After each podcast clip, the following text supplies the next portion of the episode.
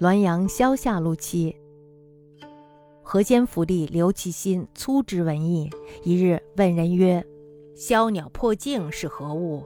或对曰：“枭鸟十母，破镜十父，君不孝之物也。”刘府长曰：“是也。吾患寒疾，昏猛中魂至冥思，见二官连几坐，一吏持毒请曰。”某处狐为其孙孽杀，禽兽无知，难则以人礼。今为义敌，不可不孝之罪。又一官曰：狐与他兽有别，以练形成人者，宜断以人律；未练形成人者，子宜仍断以兽律。又一官曰：不然，禽兽他是与人殊，至亲属天性，则与人异礼。先王诛枭鸟破镜，不以禽兽而待也，以仍科不孝，赴地狱。所以官首肯曰：“公言是。”俄立报都下，以长郭武继而苏，所言历历皆记，唯不解枭鸟破镜语，窃疑为不孝之鸟兽。今果然也。按此事新奇，故因服一番商酌，知欲情万变，难止一端。据所见，事出律例之外者，一人外出，讹传已死，其父母因欲复为人妾，夫归迫于父母，弗能送也。遣至取者家，四系一见，竟携以逃。月遂积获，以为非奸，则以别嫁；以为奸，则本其故夫。观无虑，可淫也。又劫道之中，别有一类，曰感淡，不为道而为道之道。每四道外出，或袭其曹，或要诛戮，夺所劫之财。一日相互格斗，并执至官，以为非道，实则强掠；以为道，则所掠为盗赃。官亦无律可淫也。又有奸而怀孕者，绝发后，官依律判生子还奸夫。后生子，本夫恨而杀之，奸夫控故杀其子。虽有律可引，而终觉奸夫所述有理无情，本夫所为有情无理，无以持其平也。不知彼地下名官遇此等事，又作何判断耳？河间府的小吏刘启新能大略看懂一些文章。有一天呢，他就问别人说：“枭鸟还有破镜是什么东西？”这时候呢，就有人回答了，说：“枭鸟呀，吃他的母亲；破镜呢，吃他的父亲。”这呢都是不孝的动物。那么刘启新呢就拍手说了：“对了，我在得了伤寒的时候呢，在昏迷中灵魂到了阴曹地府，那么我就看见两位名官并排坐着办公。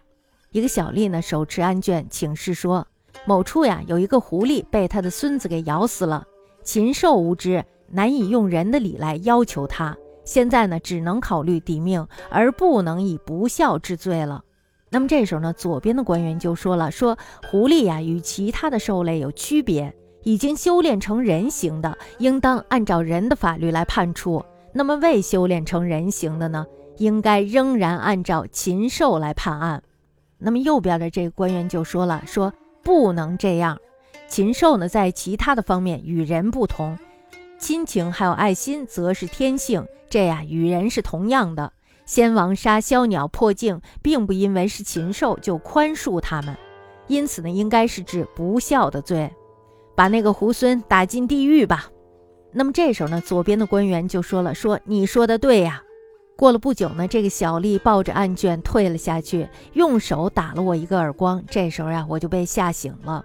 他们所说的话呢，是历历在耳，只是不明白枭鸟还有破镜是什么意思。我猜测呢，他们是不孝的鸟兽，果然是这样。按理说呢，这个故事是很新奇的，所以呢，冥府也很费神斟酌。可知呀，案情是千变万化，很难偏执一端。据我所见呢，还有超出律条范围之外的。有一个人呢，离家外出，这时候呢，就讹传他已经死了，于是呢，他的父母就把儿媳妇卖给了别人做妾。